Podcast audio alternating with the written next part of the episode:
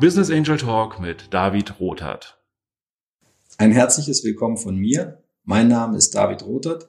Ich bin Gründer und CEO von Companisto. Meine Leidenschaft sind Innovation und Startups und vor allem die Menschen dahinter.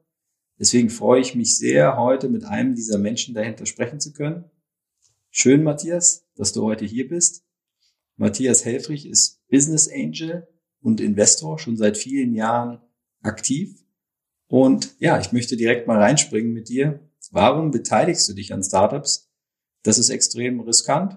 Keiner weiß, wie es ausgeht. Es gibt eine Chance auf hohe Renditen und tolle Entwicklungen, aber auf der anderen Seite die Möglichkeit, dass das Ganze schief geht. Warum tust du dir das an? Ja, David, erstmal vielen Dank für die wunderbare Einführung und äh, ich freue mich auch hier zu sein. Äh, für mich ist Berlin ja doch immer, immer noch was Besonderes. Ich bin ja erst seit einigen Jahren in Berlin und das auch nur mit der Hälfte meiner Zeit. Ähm, ich bin vor 20 Jahren ähm, erstmals mit Startups in Berührung gekommen, damals über, über einen Corporate Fund, den ich mit aufgebaut habe im Energiebereich. Und seitdem hat mich das Thema nicht mehr weggelassen. Ich bin sehr froh, dass es sich sehr viel mehr professionalisiert hat, dass Startups sehr viel sichtbarer sind, dass Konzernvorstände mittlerweile in ihrer Eröffnungsspeech äh, Startups erwähnen. Ähm, ja, natürlich ist es ein riskantes äh, Geschäft und ich, bei mir ist das ja wirklich Unternehmertum in Startups zu investieren. Ähm, eine Eigenschaft, die man braucht und die hatte ich ja durch Erfahrung sehr früh mit Aktien, man darf keine Verlustängste haben, weil es geht immer was schief. Und wenn man dann nicht mehr schlafen kann, ähm, oder sich unwohl fühlt, äh, dann wird das sehr schwer, in, in dem Bereich ähm, äh, zufrieden zu sein. Ja, weil investieren ist das eine, aber die persönliche Zufriedenheit das andere. Und wie kamst du dann zu deinem ersten Startup-Investment? War das eher gezielt, äh, dass du danach gesucht hast oder eher ein Zufall? Ja, es war irgendwie so eine Mischung aus beiden. Also das Thema Eigenkapital und Equity hat mich wirklich als 17-jähriger Schüler damals in die Bankfiliale getrieben. Mit Vollmacht der Eltern durfte ich da die ersten ersten Aktien kaufen. Mit 19 hatte ich meinen ersten Totalverlust mit einem japanischen Währungsoptionsschein. Von Währungen lasse ich seitdem auch die Finger. Ähm, und dann ging die berufliche Karriere ähm, irgendwann zu einem Energieversorger, der einen Börsengang gemacht hat, damals die MVV Energie in Mannheim. Und der Vorstandsvorsitzende hat als Teil der Equity Story ähm, Investments in Startups 2001 formuliert, beziehungsweise wir haben sie formuliert, er hat sie aufgegriffen und wir haben dann irgendwann das erste Investment äh, gemacht. Das war ein Windkraftanlagenbauer in Lübeck, den es in der Form heute allerdings nicht mehr gibt. Kannst du dich noch an das Gefühl erinnern bei deinem ersten Investment? Wie war das damals für dich? Ja, damals gab's, äh, was jetzt zumindest unser Know-how anbelangt oder auch den deutschen Markt, relativ wenig Standardisierung. Ja, natürlich wusste man, dass es über eine Eigenkapitalerhöhung geht. Natürlich war wichtig, dass die Gründer äh, relevante Anteile behalten. Für einen Corporate war es wichtig, dass es eine Zusammenarbeit mit Gründern gibt, also sehr aktiv, was ja ein Angel auf eine andere Art und Weise auch macht. Ähm, die Gespräche waren nicht so selbstverständlich wie heute, weil jeder größere Berührungsängste hatte. Heute ist das Zusammenwirken mit Gründern und Angels oder Gründern und VCs ja fast normal geworden. Die Gründer sind gut darauf vorbereitet, sie wissen genau, welche Terms wichtig sind und die Investoren, äh, die meisten zumindest heute, wissen sehr genau, was für die Gründer wichtig ist und wo man eben besser nicht verhandelt. Und das war damals alles ein unbeschriebenes Blatt. Ja, also die, die Schwierigkeiten der, der Gesprächsanbahnung und der Lösungsfindung, die war dann doch mehr so mit einem Abchecken der Position. Ja, es war irgendwie fast eher wie in so einer M&A-Verhandlung. Die Gründer geben einen Teil ab, Investoren kommen, aber wie gesagt, es war eher so eine M&A-Atmosphäre als so eine wirkliche partnerschaftliche Beteiligungsatmosphäre. Also das hat sich für dich dann schon deutlich verändert mit der Zeit, die Art und Weise, wie ein Investor einen Startup-Gründer kennenlernt, also wie am Ende die Gespräche geführt werden, deutlich lockerer, entspannter, menschlicher miteinander. Habe ich dich da richtig verstanden? Ja, absolut. Also äh, es war meine erste Erfahrung eben als Corporate Investor, war ja nochmal ein Stück weit anders. Ja, da hat man immer den Corporate im Hintergrund. Auch mag sein, dass man sich da nicht immer so wohl gefühlt hat, weil man Sachen verhandeln musste, von denen man gar nicht wusste, ob sie der Corporate auch dann wirklich bringen kann. Und heute als Angel ist es halt anders. Man weiß genau, wo sind die eigenen Stärken, was kann man einbringen, was will man einbringen, was ist vielleicht für das Start-up auch wichtig. Ähm, auch sprachlich ist das sehr viel einfacher. Man ist heute sofort beim Du. Also mich hat jetzt neulich, also da hatte ich mich schon noch ein bisschen, äh, ja, wie soll ich mal sagen, muss ich nochmal schlucken, ein Praktikant eines Startups über LinkedIn mit Hallo Matthias angeschrieben. Ja, aber das ist heute so und zwischen Gründern und Investoren sowieso. Ähm, und der Wissensstand ist auch größer. Ja, also von der Seite ist das heute entspannter. Nichtsdestotrotz stehen immer Verträge dahinter. Und ich sage auch immer meinen, dann den Gründern, also ein Ehevertrag ist leichter äh, geschieden als ein Gesellschaftsvertrag wieder aufgelöst, weil die Auflösung eines Gesellschaftsvertrags geht, geht immer nur einstimmig. Also sucht euch auch genau aus, mit welchen Investoren ihr zusammenarbeiten wollt ja, die Beziehung zwischen Gründerteams und Investoren ist auf jeden Fall, glaube ich, ein sehr spannendes Thema, auf das ich gerne nachher auch nochmal eingehen würde. Ein Satz, der mir von dir in Erinnerung geblieben ist, als wir uns äh, kennengelernt haben, ist die Aussage, dass Investments in Startups glücklich machen. Ähm, kannst du dazu noch was sagen? Ja, sehr gerne. Ich bin da vor einiger Zeit über eine Veröffentlichung einer, einer großen deutschen Tageszeitung drauf gestoßen, die wiederum äh, ähm, ja einen Redakteur offenbar äh, auf dem Weltwirtschaftsforum in Davos hatte. Und äh, da ging es äh, über ähm, das Glücklichmachen von Investieren versus äh, Konsumieren für vermögende Leute. Ja, also die Überschrift war irgendwie Macht investieren glücklich für Millionäre. Nun äh, äh, muss man den Begriff des Millionärs jetzt da nicht strapazieren, aber es geht in der Tat um die Frage, äh, wo, wo findet man selber sein eigenes Lebensglück? Und da gibt es natürlich Menschen, ähm, die da sehr materialistisch unterwegs sind. Und dann gibt es Menschen, die eben ja vielleicht ein Stück weit idealistischer unterwegs sind oder sehr gerne mit jungen Menschen auch zusammenarbeiten. Ich gehöre zur zweiteren Sorte, fühle aber, dass ich meine Botschaft, glaube ich, besser transportiert kriege, als wenn mir jemand sagt, er hat jetzt den dritten Ferrari gekauft oder den dritten Mercedes, also den dritten Luxussportwagen das perlt bei mir mehr ab, als wenn ich die Geschichte erzähle, aber ich habe mich am dritten Start-up beteiligt, weil dann wird nämlich immer nachgefragt, ja, warum und was und was machen die und was versprichst du dir davon? Ja, und ganz interessant, noch einen kurzen Satz dazu. Ich wurde gestern von einer Doktorandin der Universität äh, Dortmund angeschrieben, die jetzt nicht über den, das, den glücklich Faktor der Investoren schreibt, sondern macht Entrepreneurship glücklich. Also die Ebene, wie glücklich sind Gründer mit dem Gründen eines Startups. Auch eine, wie ich finde, sehr, sehr interessante wissenschaftliche Ebene, die da, die da bearbeitet werden soll. Ja, ich glaube, aus eigener Erfahrung berichten zu können, im Leben eines Gründers geht es ja hoch und runter und äh, eigentlich hat man ständig Probleme zu lösen und am Ende ist, glaube ich, die Frage, die innere Haltung dazu, ob ich äh, daran wachsen möchte und Spaß daran habe oder ob ich sie als lästig empfinde. Ähm, du hast ja auch beschrieben, dass gerade die, der Zugang zu jungen Menschen und Innovationen für dich ein wichtiger Bestandteil ist. Inwieweit spielt das eine Rolle für dich, äh, dass du das auch als Glück beschreibst, einfach mit diesen Menschen zu tun zu haben? Ja, ist, ich würde fast sogar sagen, der entscheidende Faktor. Ja, ich meine, natürlich investiert man in Geschäftsmodelle, man schaut sich Businesspläne an, äh, vielleicht Patente, technologische Entwicklungen, die einmalig sind. Aber zunächst ist erstmal alles von Menschen erbracht, ja, also von, meistens auch von den Menschen, denen man ja dann gegenüber sitzt.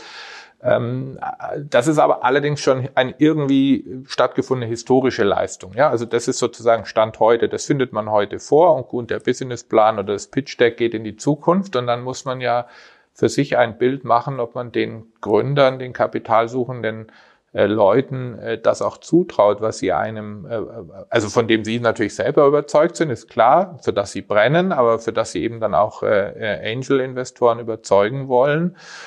Und ähm, in, in, in dem Zusammenhang versuche ich, ähm, eine eher längere Beziehung vor der Investentscheidung aufzubauen. Ja, also nicht eine extra Hinauszögerung von prozessualen Schritten äh, bei dieser Investentscheidung, sondern explizit, um auch den Gründer zu sagen, sprich mich lieber mal früher an, selbst wenn du erst in einem Jahr Geld brauchst oder ich sag dir jetzt nicht, dann später, aber lass uns in Kontakt bleiben, um zu sehen, wie sich die menschliche Ebene äh, entwickelt. Und die hat sich gerade jetzt in der Corona-Zeit auch als, äh, als sehr wichtig eben herausgestellt. Und ich habe auch festgestellt, Investoren, die keine gute Beziehung mit den Gründern aufbauen wollten oder konnten oder vice versa, ähm, das ist dann in Krisenzeiten besonders belastend. Und zwar für beide, sowohl für den Investor wie auch für den Gründer.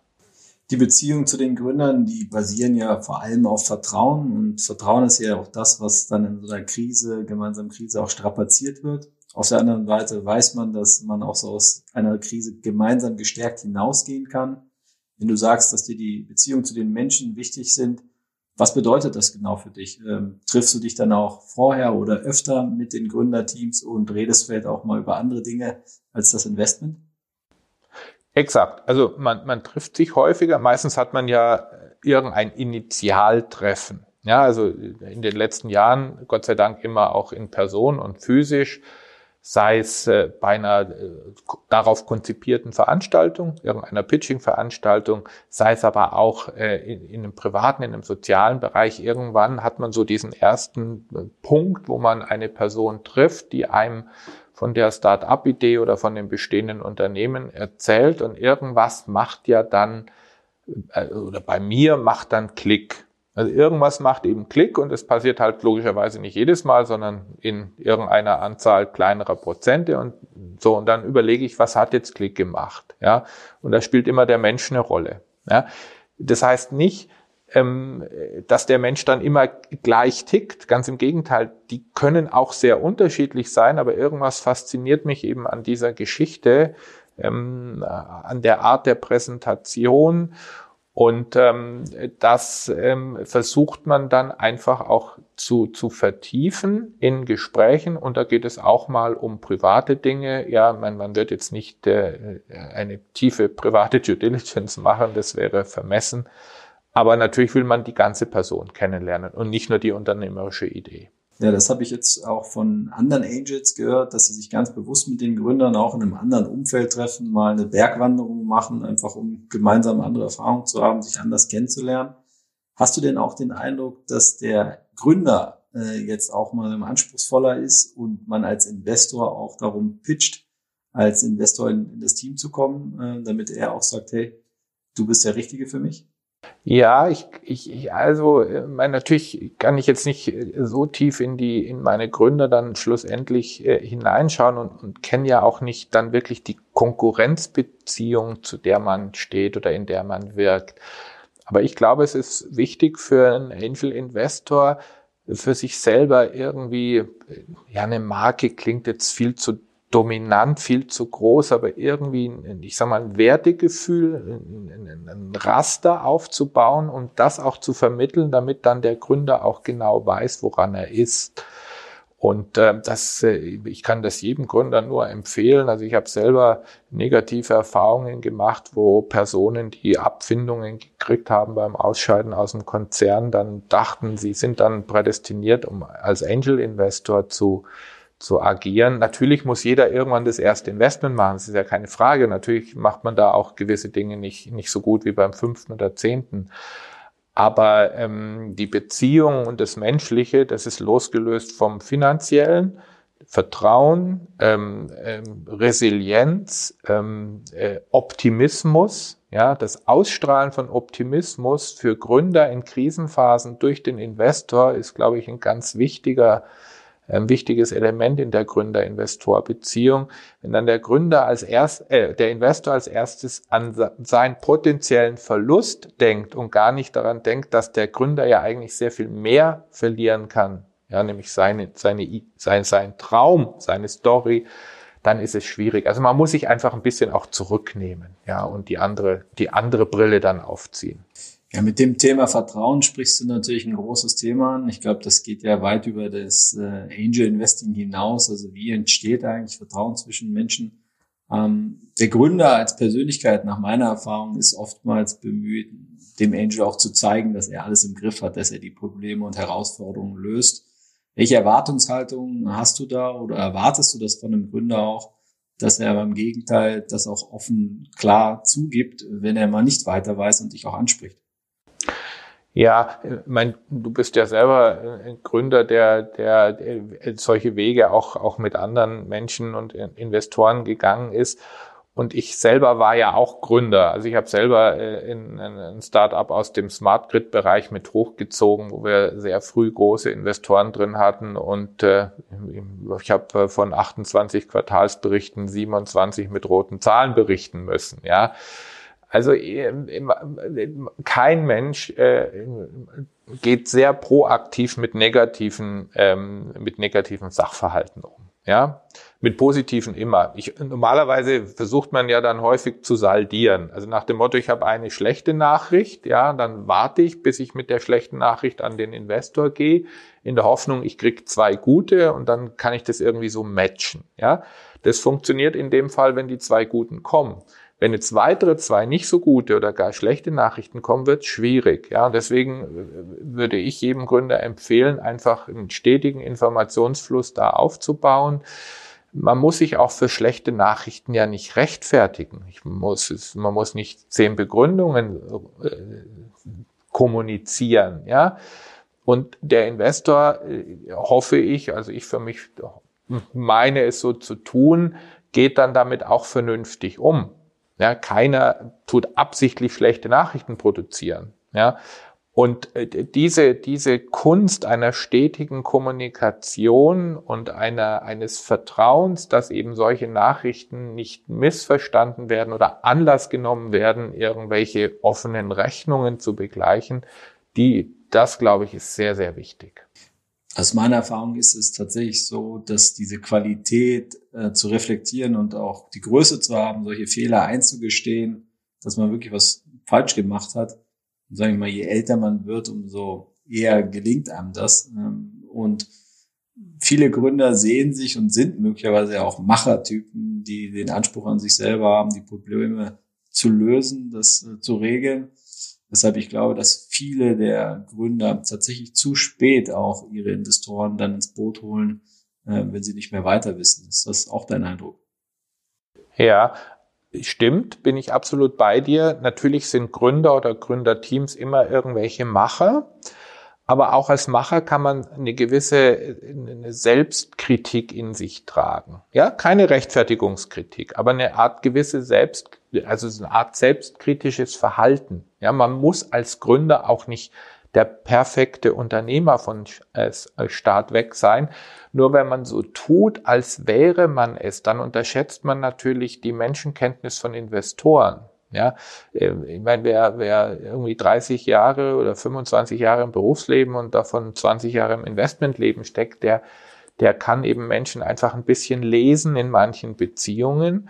Und da mag ich Gründer, die zwar Macher sind, die auch überzeugt sind, aber die irgendwie auch wissen, was sie vielleicht nicht können und damit auch durchaus proaktiv umgehen, weil das sind dann die Gründer, wo man, wenn man über Teamerweiterung spricht oder über Personal, was man sucht, dann nicht blocken oder bremsen, sondern die genau verstanden haben, das dient der Stärkung des Unternehmens und deswegen will ich die Lücke in meinem Unternehmen auch geschlossen bekommen. Ist das äh, in Bezug auf deine Investment-Historie so, dass dass man sagen kann, dass du am Anfang mehr emotional investiert hast und dann ähm, immer rationaler? Ähm, so würde ich es eigentlich gar nicht sehen. Ähm, was, was sich geändert hat, äh, also ich denke, bei mir war es immer so ein bisschen so ein Gleichgewicht, ja, zwischen wirklich, was findet man vor, was ist Must-Have und, und, und was kann man, ähm, wie kann man das auch, ähm, ich sag mal, rational verargumentieren und was ist es emotional. Was für mich jetzt mehr dazugekommen ist, äh, das ist, ähm, mein Bild auf den Gründer ist irgendwie nochmal ein bisschen breiter oder größer geworden, ja. Und da gibt es eben auch Gründer, die das anbieten.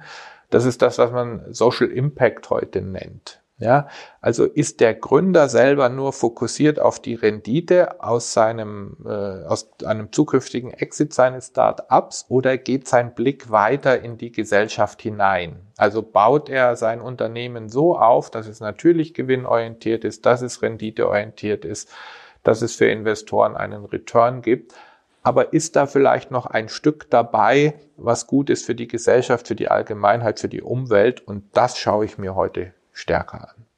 Also ist es dir wichtig, dass es nicht nur eine gute Rendite gibt, sondern du auch sagen kannst, dass dieses Startup die Welt zum Besseren verändert? Ja, also jedes Startup versucht ja die Welt zu verändern oder den Markt zu verändern oder Kundenbedürfnisse besser zu bedienen oder, oder das Leben leichter oder, oder etwas lebenswerter zu machen. Also das ist erstmal, ich sage mal, Start-up ähm, typisch vorhanden.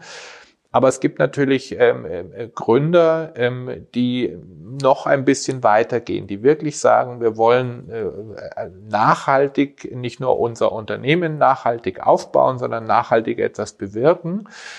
Und da bin ich dann am Ende des Tages auch dabei, selbst wenn ich für mich errechnet habe oder das Gefühl habe, vielleicht auf einen Prozentpunkt Renditeerwartung zu verzichten oder eine längere Phase bis zu einem möglichen Exit zu haben.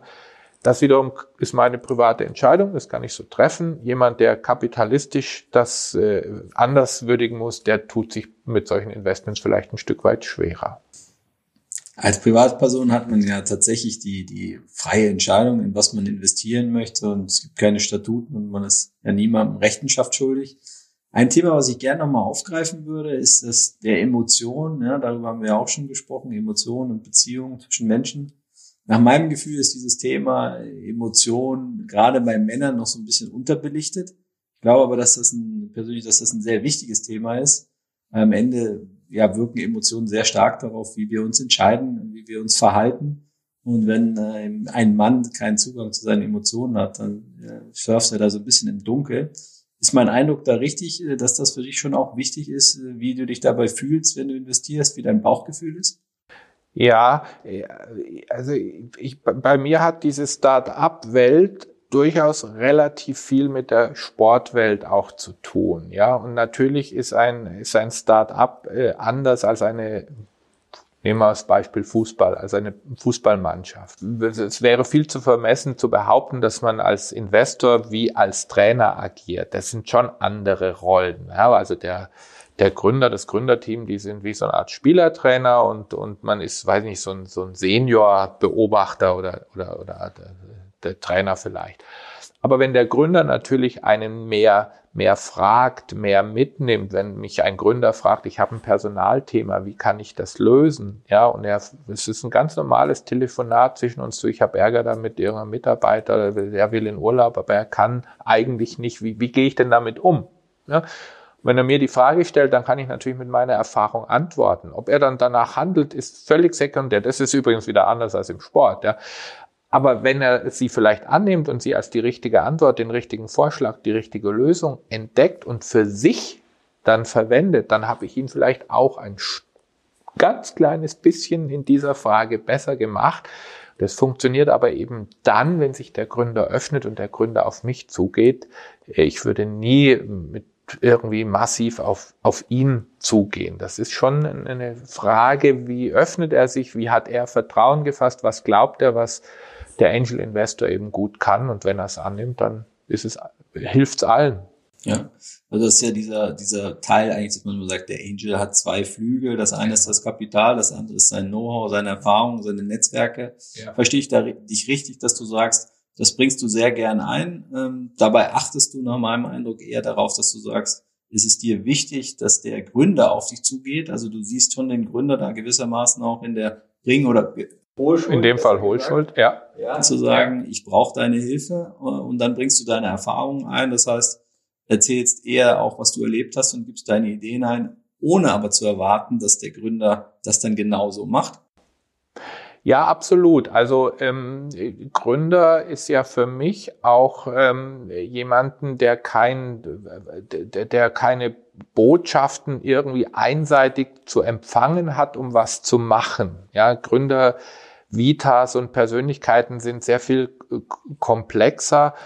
Und äh, es geht eigentlich nur darum, äh, wirklich dann am Anfang klar zu machen, hey, du kannst einfach zu mir kommen, wenn du ein Thema hast. Ja, das steht nicht in irgendeiner Reporting Guideline, dass das nach vier Wochen am zehnten Arbeitstag der Fall sein muss. Du kannst mich, theoretisch kannst du mir abends um 23 Uhr eine WhatsApp, nicht nur theoretisch, auch praktisch eine WhatsApp schreiben, wenn du irgendein Thema hast, was du schnell gelöst haben wolltest oder eine Frage und wenn ich wach bin, werde ich die dir beantworten. Ich habe auch extrem kurze Reaktionszeiten bei dem, was, was an mich eben dann herangetragen wird. Und da, da, das ist auch, ich würde es auch gar nicht als, als Hohlschuld, das ist, der Gründer steht da nicht bei mir in der Schuld, ja, sondern äh, irgendwann ist es eine, eine ganz selbstverständliche Kommunikation. Zwei Leute haben unterschiedliche Hüte auf, aber die, die spielen gar keine Rolle. Und deswegen, bei mir ist es fast auch nicht selten, dass sich so eine persönliche Be Beziehung mit Gründern aufbaut. Neulich war ich mit einem Gründer Motorrad fahren. Das hat nichts mit unserem Investment zu tun, ja. Da ging es auch nicht darum, bei der, in der Pause irgendwas. Wir waren einfach Motorradfahren durch Brandenburg, ja, und das, das macht einfach Spaß. Ja. ja. Sehr spannend. Gibt es denn ähm, bei dem Erfahrungsaustausch, weil du hast ja auch erzählt, du hast sehr viel Erfahrung im Finanzsektor, du hast unternehmerische Erfahrung, dann hast du Netzwerke und sicherlich auch äh, noch Spezialwissen in Be Bereichen. Gibt es bestimmtes Wissen, das da über deine Investments immer wieder abgerufen wird oder ist das so ein, so ein Potpourri an Dingen, äh, die der Gründer oder die Gründerin eigentlich dann von dir wissen will oder Hilfe braucht in, in dem Bereich? Ist äh, unterschiedlich. Also manche brauchen einfach wirklich Unterstützung im Personalbereich, also wirklich auch Personalsuche, Personalakquisition. Viele natürlich auch äh, im vertrieblichen Bereich. Ja, ähm, da ist es so, dass man ein eigenes Netzwerk aufgebaut hat, was sich ja auch ständig selber noch erweitert und äh, dann äh, versucht man gewisse Türen äh, zu öffnen. Ähm, äh, also von der Seite gibt es je nach Start-up unterschiedliche Themen und bei manchen kann man auch nicht helfen. Ja, aber das ist ja wiederum das Schöne, wenn man dann Investorengruppierungen sind oder Investorenkreise, dass natürlich andere Investoren dann diese, diese Themen vielleicht sehr viel besser beantworten können. Also das ist auch ein, ein, Ratschlag oder eine Empfehlung an Gründer, weil man ja heute vielfach mit mehreren Angels zusammenarbeitet, schon zu schauen, dass auch im Angelkreis eine gewisse äh, Heterogenität äh, besteht. Ja. Über deine jetzt langjährige Erfahrung als Angel-Investor, ähm, du hast ja wirklich viele Beteiligungen schon abgeschlossen. Wie ist dein Eindruck? Ist Angel Investing, ist das erlernbar oder ist das eine Gabe, also es erfolgreich zu tun? Naja, da, ob ich es wirklich erfolgreich, ich mache es für mich sehr zufrieden und ich glaube, die Gründer schätzen, ob es wirtschaftlich erfolgreich ist für mich. Dazu muss ich wahrscheinlich auch noch zwei, drei Jahre dann, dann warten, auch wenn die Vorzeichen ganz gut sind bei einigen Investments, die ich getätigt habe. Ähm, ich, ich glaube schon, dass vieles erlernbar ist. Vieles ist, ist, ist, ist natürlich auch, auch technisch und vieles hat natürlich Anlehnung an, an C-Level-Tätigkeiten oder an Aufsichtsratstätigkeiten, die ja viele schon gemacht haben. Ähm, mit was man sich befassen muss, ist wirklich, ähm, man muss gerne, man muss andere Menschen einfach gern haben. Ja, man muss in einem anderen Menschen erstmal immer was Positives sehen. Ja, man darf da auch keine altersbedingten Berührungsängste haben oder ich als Finanzer, wenn ich mit kreativen Menschen zusammenkomme, dass ich da irgendwelche Berührungsängste habe. Ganz, ganz im Gegenteil. Ja, also je, je größer vielleicht die Distanz zu meiner Vita, zu meinem Verhalten, zu dem, was ich erlernt habe, ist, umso spannender finde ich dann diesen Menschen erstmal. Deswegen vielleicht ist auch dieses Social Impact Thema bei mir verstärkt. Ähm, und darauf muss man sich einlassen, da muss man richtig Spaß haben, aber ich arbeite in Wiesbaden auch mit Menschen zusammen, die jetzt erstmals Angel Investments gemacht haben, die von dem Gründer hochgeschätzt werden, die sehr, sehr intensiv, fast schon so ein bisschen wie so in so einer Co-Founder-Aktivität da den Gründer unterstützen. Und die haben ihr erstes Investment vor einem Jahr gemacht.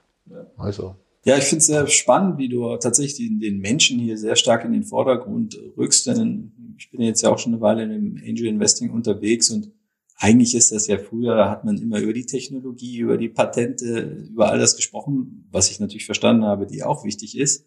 Aber in diesem Gespräch kam es ja ganz oft jetzt auch raus, dass der Mensch auch für dich im, im Vordergrund steht und gerade auch die Unterschiedlichkeit, dass jemand eben anders ist äh, als du, für dich ein Faktor ist, ein Anreiz und du das dir bewahrst oder sogar auch gewissermaßen kultivierst, mhm. ja, äh, mit diesen andersartigen, vielleicht auch außergewöhnlichen Menschen in Kontakt zu treten. Ähm, ja, ich habe mal einen ganz schönen Satz gehört, eigentlich zum Thema Erfolg oder Glück ist eigentlich derjenige ist erfolgreich, der so lebt, wie er leben möchte. Ja, mhm. das hast du ja auch so ein bisschen gesagt zum Thema, wie erfolgreich bist du mit deinen Investments. Du ziehst da sehr viel draus, ähm, viel Glück. Ähm, es gibt ja oftmals auch, als Angel hat man so ein, so ein Anti-Portfolio. Also die Investments, die man leider nicht gemacht hat, also auch verpasste Chancen. Ja. Ähm, hast du auch Hab so eins? auch. Oder Ja. kannst du uns dazu was zu verraten? Ja, äh, habe ich auch, ja, und natürlich auch Misserfolge kommen ja immer vor Erfolgen, ja, und und äh, dann äh, auch Lernkurve hört nie auf. Also äh, bin jetzt äh, äh, Mitte 50 und wahrscheinlich äh, mache ich manche Sachen heute noch so grundlegend falsch, dass ich vielleicht in zehn Jahren zu mir selber sage, wie konntest du nur, ja? Ähm, zu meinem Antiportfolio, und da hat sich schon, schon herauskristallisiert, ähm, äh, waren jetzt vielleicht nicht die alleinigen Gründe für den Misserfolg, aber dass ich am Ende zu dem Gründer oder zu dem Erfinder, auch teilweise eben um Le- Leute, die Patente haben und aus Patenten heraus äh, äh, Geschäftsmodelle aufbauen wollten, dass ich da final nicht durchgedrungen bin. Ja, also da, da, da war die eigene Denkweise eben eine andere. Ähm, ob, ob meine Erfolgsversprechen gewesen wäre, weiß ich nicht. Ich vermute mal, sie wäre es durchaus. Aber da, wenn man dann am Ende nicht durchdringt ähm, und dann bleibt halt was in der Luft, der Angel investiert nicht mehr, äh, der Gründer äh, verliert irgendwann die Lust, ja, äh, dann hat man eine Hülle und noch eine bestehende Gesellschaft, aber eigentlich kann man sie auch liquidieren. Ja, das traut man sich dann irgendwie auch nicht, weil ja, ist ja ein Eingeständnis dann von beiden Seiten, dass es nicht funktioniert hat. Aber nochmal zusammengefasst, ich bin dann nicht durchgedrungen. Ich habe ihn nicht erreicht. Und zum Zeitpunkt des Investments dachte ich, es wäre anders. Und das ist dann eben halt läuft bei mir unter in meinem äh, Beteiligungen 99 Exit oder ich weiß nicht, wie ich es bezeichnet habe. Also ist noch vorhanden in meiner, in meiner eigenen Cloud, aber ohne Aussicht auf Erfolg. Gibt es denn auch ähm, ja, Beteiligungsmöglichkeiten, die du so verpasst hast, oder du sagst, ach, äh, weil man schätzt ja jedes Mal, dass ein Geschäftsmodell neu ein, die Gründer ist eine komplexe Entscheidung und keiner kann in die Zukunft sehen und da ist es ja vielleicht auch schon mal vorgekommen, dass du etwas gesehen auf dem Tisch hattest, mit den Gründern gesprochen hast, aber an die Sache nicht geglaubt hast, aber im Nachhinein feststellen musstest, doch, das äh, ist sehr erfolgreich gewesen oder ist dir das noch nie passiert?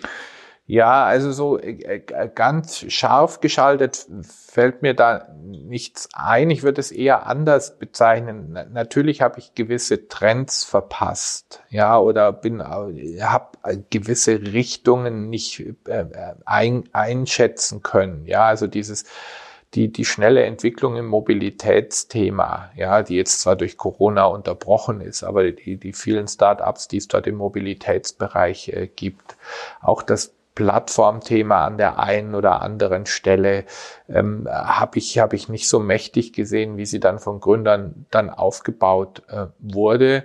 Ähm, wo ich selber nichts gemacht habe und was aber auch tolle Investment Cases gibt, ist alles, was im Bereich Medizin und, und Life Science ist. Da, da bin ich wirklich, da kann ich auch zu wenig den Gründern bieten. Ähm, also von der Seite, so ganz konkret habe ich jetzt nicht so den, den Namen, aber gewisse gewisse Richtungen habe ich, habe ich falsch eingeschätzt. Und nicht nur, nicht nur im, im Start-up-Bereich, sondern auch an der Börse. Ja, also Start-up investieren und Börseninvestment sind ja, sind ja meistens äh, fast zwei Paar Dinge der gleichen Medaille und auch da sind gewisse Sachen an mir vorbeigegangen. Ja, du bist ja ähm, Wahlberli Wahlberliner, wenn ich beim letzten Mal ein bisschen rausgekriegt ja. habe, aber deine Heimat ist eigentlich Wiesbaden. Ähm, und äh, du hast mir erzählt, dass du auch dort ein Angel-Netzwerk gegründet und aufgebaut hast. Also ja. äh, auch mit dem Ziel, neue Angels oder mehr Menschen für Angel Investing zu begeistern. Ja, warum machst du das ähm, und äh, was habt ihr vor? Ja, es stimmt. Also ich bin bin zwar super gerne in Berlin und würde es eigentlich auch als als als äh, ja aufgrund der Außergewöhnlichkeit der Stadt und so als als für mich als als Energiequelle Nummer eins bezeichnen äh, auch richtig ist, dass in Wiesbaden eben mein, mein berufliches Netzwerk über die letzten äh, ja, 20, 25 Jahre aufgebaut wurde. Ähm, und, und da versuche ich auch ein bisschen was zu transportieren. Also gewisse Dinge, die mir in, in Berlin eben sehr, sehr gut gefallen, da schaut man, ob man die vielleicht in, in Wiesbaden adaptieren kann. Und eins war eben der Aufbau eines, eines Netzwerkes aber nicht der Aufbau eines klassischen Business Angel Netzwerkes. Drum haben wir es auch nicht so genannt, ja, sondern eben ein, eines Investorennetzwerkes. Und die Idee dahinter ist eben vor allem ähm, die, die regionale Start-up-Struktur zu stärken, das regionale Ökosystem im Start-up-Bereich mit, äh, mit Investorengeld zu unterstützen. Ähm, und bei der Ideenentwicklung sind mir zwei Sachen aufgefallen. Das eine ist, ich habe, und das ist wirklich Zufall, drei Investments in Berlin, die von Wiesbadenern gegründet wurden. Und in Klammern, das sind in meinem Portfolio dann auch noch die erfolgreicheren. Und ich habe festgestellt, in Wiesbaden ist so unfassbar viel Vermögen da, äh, was aber den Weg nicht in die Gründerrichtung findet, weil der Transmissionsriemen, das Know-how irgendwie fehlt. Und dann haben wir gesagt, wir bauen so ein Netzwerk auf, haben im September mit neun Vereinsgründungsmitgliedern angefangen, sind jetzt Stand heute bei 23 und äh, werden das weiter, weiter aufbauen und argumentieren dort auch mit einer emotionalen Rendite. Ja, also Kapitalrendite, Risikochance muss jeder Investor für sich beantworten, aber jeder von mir kriegt gesagt, wenn du mal in ein Startup investierst, das wird dich emotional fesseln und im besten Fall oder im guten Fall hast du eine wunderbare Rendite dabei. Ja, wenn es scheitert, wird die zu vernachlässigen sein, aber wenn es gut geht, ist das äh, für dich ja so toll, da macht kein konsumtives Investment, kann das irgendwie ausgleichen. Ja, Matthias, dann äh, sind wir jetzt tatsächlich auch am Ende des Gesprächs. Vielen Dank für deine Eindrücke und deine Zeit und äh, ja, ich freue mich auf ein Wiedersehen. David, ich danke dir auch, hat mir auch viel Spaß gemacht und ja, lass uns das gerne irgendwann fortsetzen.